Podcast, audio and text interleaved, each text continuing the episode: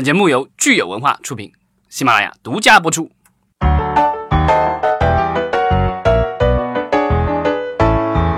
好，欢迎大家收听新一期《美食观察》，我是老张。我是大米，我是九千，我又来了。哎，对，又到了我们这个一个季度一次的综艺对，大讨论。压轴大盘点，对，我们先这个回顾一下这个第三季度的综艺的情况，然后呢，我们之后会展望一下今年的第四季度，以及顺带聊一下明年的第一季度的综艺的一些情况。那么第三季度我们有什么综艺？九姑娘可以跟我们大概说一说。先说大家印象比较深刻的吧，就比如说音乐选秀的几个，像《明日之子》中国好声音》嗯中国新说唱。嗯，新说唱最后谁谁拿到了冠军，你知道吗？我不知道。老张知道吗？呃，我那个之前的一季那个我也没怎么看。对其实为什么就只有你知道的知识？就为什么要问大家？就是大家对这个音乐类的选秀好像不是特别的关注了，或者说综艺类的这种选秀节目。已经不是全民可以去，已经不是全民都会去参与的，都知道，呃，每一场的进度是怎样怎样，不是像，呃，当初超女、快男的时候对中国好声音，我印象当中第一年的时候，当时好像也是国庆的时候，这个就是大决战，对吧？对，然后当时我还记得我我还有家里人都围着电视看呢，就是感觉那时候还挺当回事儿的，对吧？对然后朋友圈的讨论也挺激烈的，但是好像时至今日，今年是第第六届还是第七届，中间还改过名儿是吧？因为这个法律纠对，什纷。么对叫什么，跟唐德的那个就是改成中国新声音，然后今今年也好像唐德妥协了以后，然后又把名字又改回了中国好声音，但是似乎名字改回来以后，但是观众已经走远了。对，嗯现在听的基本上是一些导师自带的粉丝进去，比如说像李健的粉丝会跟着他一起去看这个节目，呃，然后这一届的导师又有新的是谢霆锋，然后几个老的像，呃，哈林、庾澄庆，还有那个周杰伦，周杰伦已经陪跑了很多期了，这次依然是陪跑。呃，这两个这次今年的冠军是李健老师的但增尼玛，是一个来自藏族的小伙子。嗯然后这个是今年是藏族的选手拿的冠军，去年也是藏族的选手，是呃刘欢老师带出来的一个学员。就是大家可以看到这两年的文艺界，呃藏就是歌唱来说，藏族比较走的比较靠前，然后像街舞还有说唱是新疆的小伙子，嗯。比较比较比较靠前，包括新说唱里边的艾热，嗯，然后那个纳吾克热，嗯，似乎好像就只有这个喜剧相声类的，还是 还是我们这个 内陆地区的，我觉得可能是因为呃本身少数民族就很多才多艺，善歌善能歌善舞嘛，然后现在更多的就是呃这样的舞台机会，然后给到他们，然后就很容易出位，我觉得也是蛮好的。确实，我就是接触过的周围的同学，少数民族的，他们都是。拿来就唱，拿来就跳，啊，我就很木讷的站在那里看，鼓掌。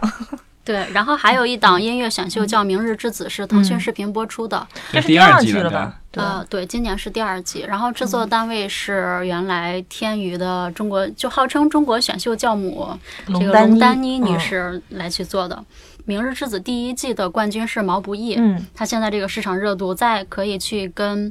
呃，比如说《好声音》第一季、第二季，大家有印象的学员，比如说吴莫愁，比如说，对吉克隽逸，他们来去比较他的，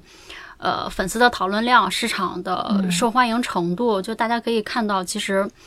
平台的造星能力还是差别挺大的。嗯对，这个是一个就是行业内可以去观察的点，就是为什么湖南的呃团队他会更擅长于去造星，呃，然后这个中国蓝的团队他可能更擅长的地方是在其他的可能暂时还没有被大家发现的地方。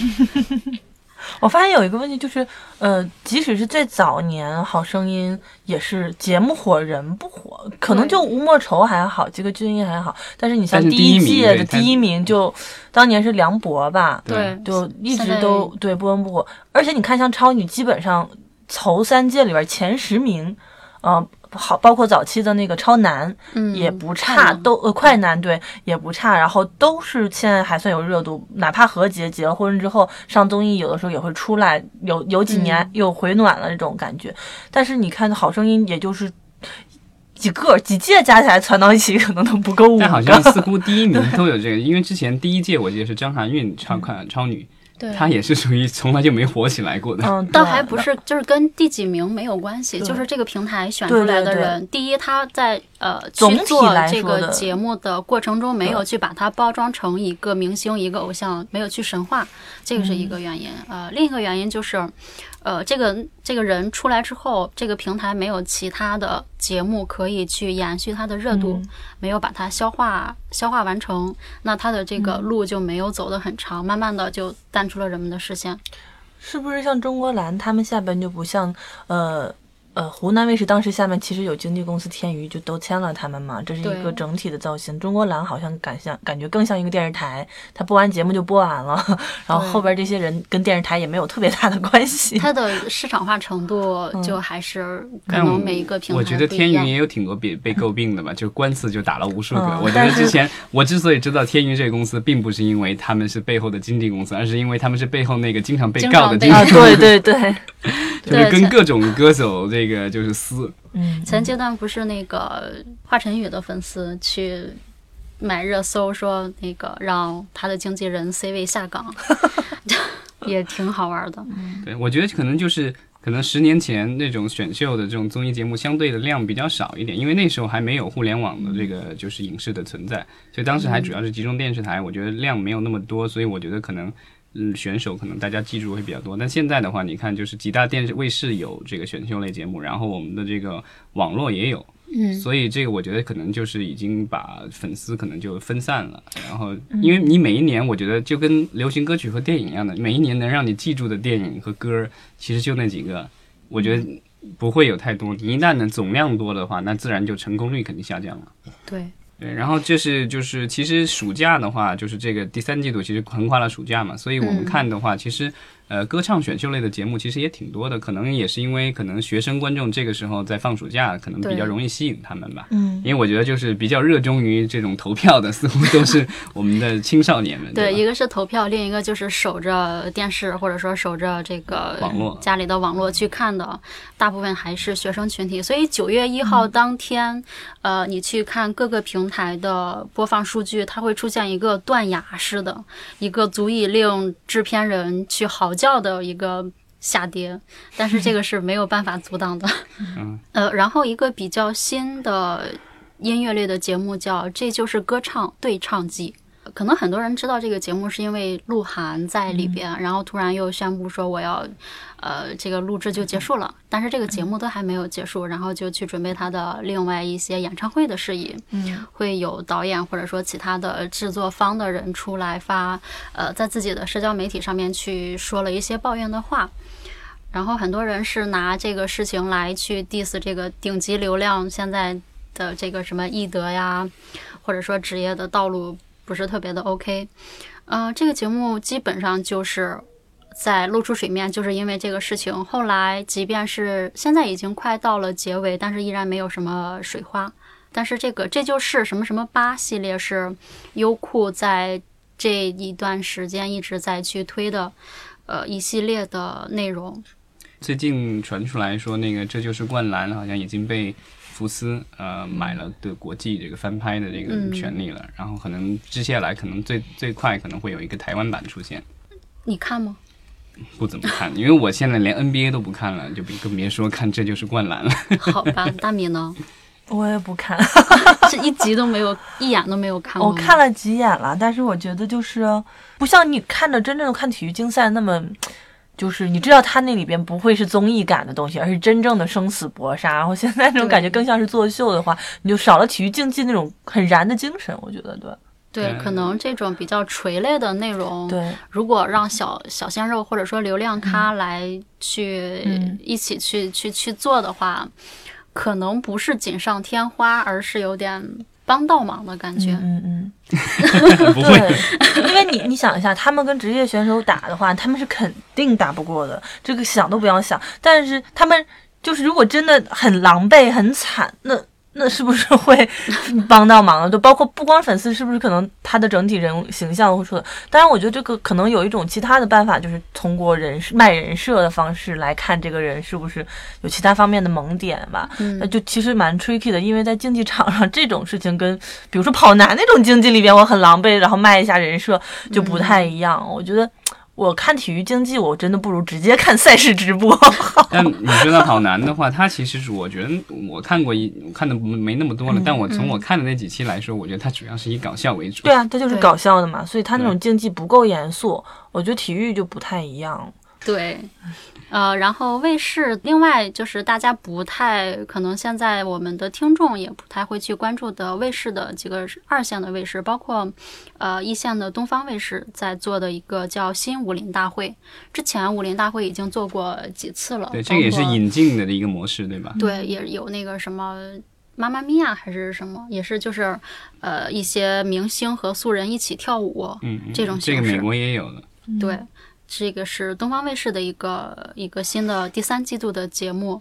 我印象深的比印象比较深的，对于东方卫视的一个点就是，它的长期的广告合作伙伴是老村长酒，就是你在一个特别 international 的一个一个一个卫视平台上听到啊老村长酒，就觉得特别的违和。然后呢，这个新武林大会的冠名商是一个。法国巴黎高端什么水品牌，这个名字叫本来旺，就也挺好玩的。是不是那种所谓的纯英文？它是不是翻过来的？它是不是伪伪进口的那种？就是可能国人在海外设的公司做的品牌，我不知道。节目我觉得景甜的一个高端水。对啊，那所以其实就是就是国内的品牌在做那个，就是。然后那个节目我印象当中，当年之所以就是进入公众的视线，好像就是因为金星老师的各种辣评，是吧？对，那会儿还还他还没有辣评，那会儿是他去 diss 那个长得比较啊方俊老师，他去 diss 他。对，那时候的话题我觉得主要是金星老师，然后现在好像金星老师已经走向了 这个就是独撑大旗的这这个，所以就是我觉得现在这个节目我不知道就是还有多少人会再继续关注了。现在因为新武林大会它主要是明星。像毛晓彤，然后许魏洲、董洁啊，这一届的冠军是董洁，我也觉得有点不可思议。这些明星，然后搭档一些呃这个舞蹈的达人，像那个街舞大赛出来的那个那个什么亮亮，还有谁谁谁那些。所以其实就是由影视明星搭配综艺明星，嗯，对，搭配垂类综艺的明星。呃，去呈现专业明星，对，明星还有专业和非专业。哎，我记得之前的武林大会就是有几期，就是他们请的都是那种，比如说他们还会跳一些国标啊、交际啊、tango 啊，他真的有一些可能都是国际大赛的冠军或者是老专业老师过来带。哎，对，这次也有，对，就是有那个综艺选出来的街舞的明星，然后还有那个呃什么，比如说东方芭蕾舞团首席那种。我觉得这种节目观赏性还是蛮强的，它跟唱歌差不多，我会愿意看。如果包括如果我的明星在这个上面，基本上就不会出丑，只会 变得更帅。然后如果我是粉丝，我会愿意看。嗯，只不过现在就是可能啊声势太小了吧，也没有人注意。然后还有两档声势更加小的，一档是山西卫视的，叫《歌从黄河来》，歌是歌曲的歌。然后广东卫视的一档叫《国乐大典》。呃，歌从黄河来是民歌，是最终的选手，最终获奖的那个冠军会被冠以黄河歌王的称号。然后演唱呢，也还是以民歌、呃民谣或者说那个叫什么胜利的歌曲那种形式。然后国乐大典就是比较它的形式是，呃，就比如说那些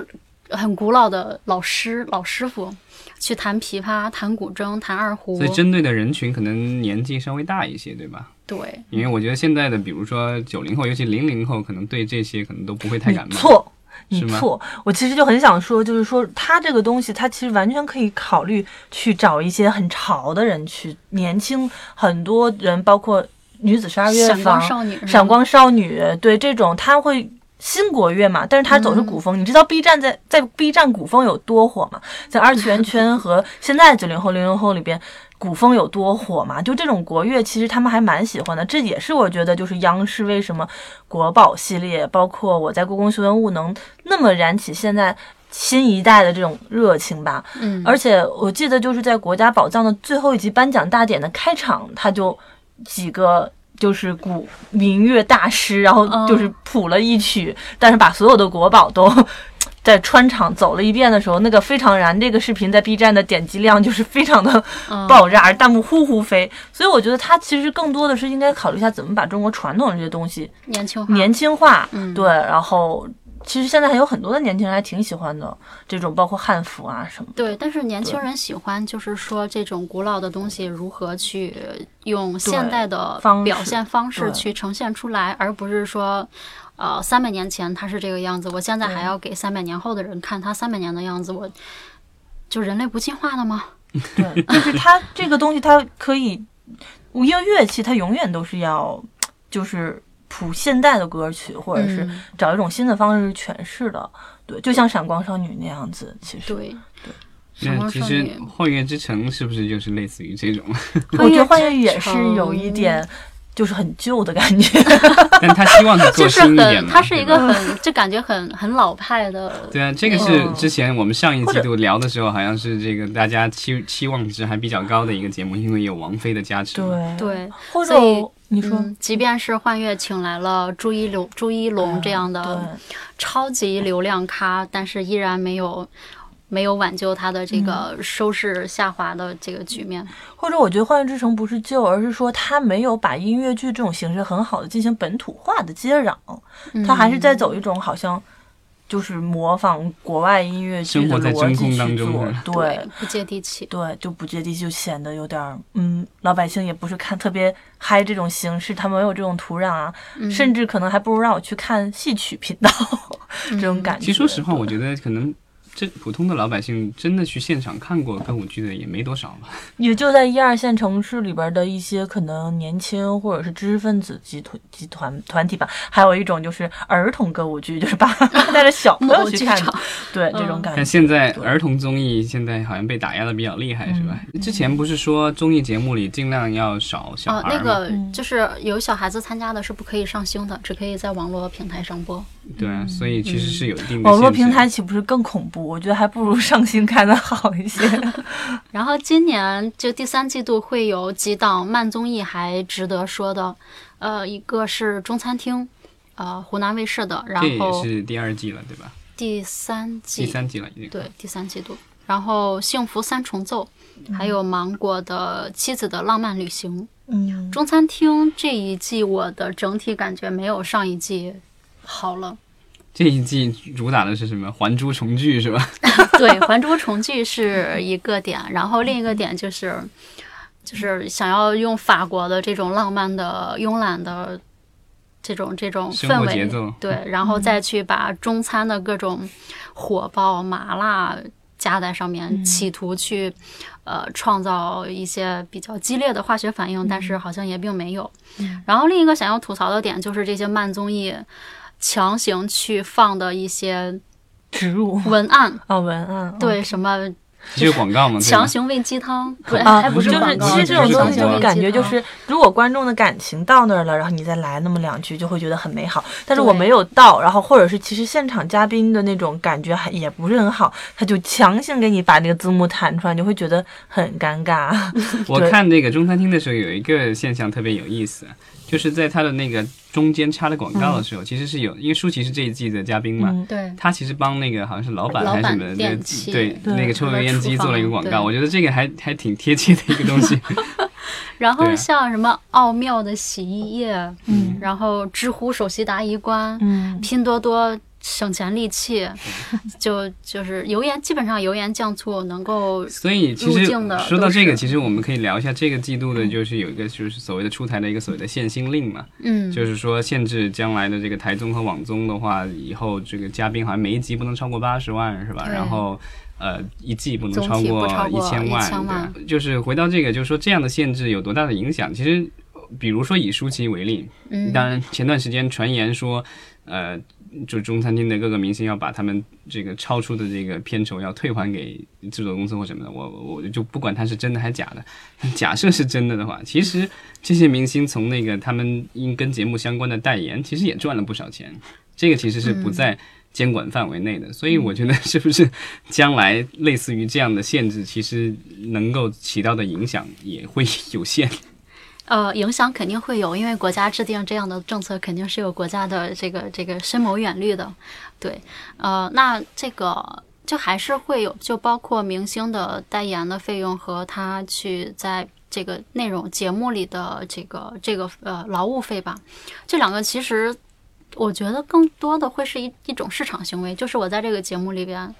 呃，火了，就互相成就吧。这个节目火了，然后我这在这个里边的人设也火了，呃，那我自然就水涨船高了。嗯，那我后边的这个什么代言费呀，或者说出席剪彩这个这个商务的出场费也就会也就会贵掉。如果你不让后不让他挣钱的话，他前面就说的直白一点，也不会有太多好玩的内容出来。对啊，就是因为有一之前有一些就是电视剧的那些明星就是这样的，就是说他们电视剧和广告挣了已经很多钱了，所以他们会愿意以很低的片酬，甚至不怎么要钱，就去接一些电影，因为他比如说是文艺片，他想得奖，或者是跟某个大导演合作。我觉得就只要保证他的年收入在一定的水准的话，就至于多少是从这儿来，多少是从那儿来，我觉得是有一个动态平衡的一个过程就可以。嗯，对。然后《幸福三重奏》是。三对夫妻在一个应该是在北京，呃周边的一个三个院子里边，然后大家去观察这个他们这个夫妻的感情生活，然后比较不是不是明星家明星。夫妻，呃有大 S 跟汪小菲一组，然后呃蒋勤勤跟陈建斌一组，还有我们的这个福原爱爱酱跟她的老公江宏杰一组。嗯，嗯就播的很平，然后基本上也没有特别大的水花，但是会有固定的观看人群，就是一些呃都市的白领，然后加上这个在家带娃的辣妈，这些人。妻子的浪漫旅行也是以辣妈居多，是不是？其实整个台的综艺都是以辣妈居多为主流受众呢？呃，对，因为女性对他们来说有时间，典型的香港话里边的师奶，师奶，对，而且掌握着家里的这个财政大权 和电视剧遥控器，对，然后就据说《妻子的浪漫旅行》跟《爸爸去哪儿》是属于 CP 的综艺，呃，但是《妻子浪漫旅行》已经快播完了，然后《爸爸去哪儿》还不知道今年能不能播。嗯嗯，就因为各种政策的限制是吧？嗯，是不是对这种呃儿童参与综艺节目的限制会从台台综蔓延到这个网综？嗯，原因这个因为台综已经是不让不让那个播亲子的那种内容了，现在网综还可以播。如果网综不播的话，我觉得这个是一个很好的内容，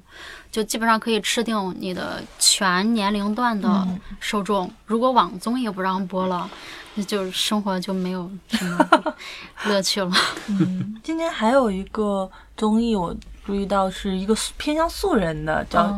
恋爱类的《心动的信号》。然后上半年有个韩国综艺，这是那引进的吗？是的，就已经不是是买版权了，是吧？应该是买了版权了。这也是腾讯视频的，对吧？对对对，而且我注意，之所以注意到这个点，是因为。就是张雨绮上了这个节目，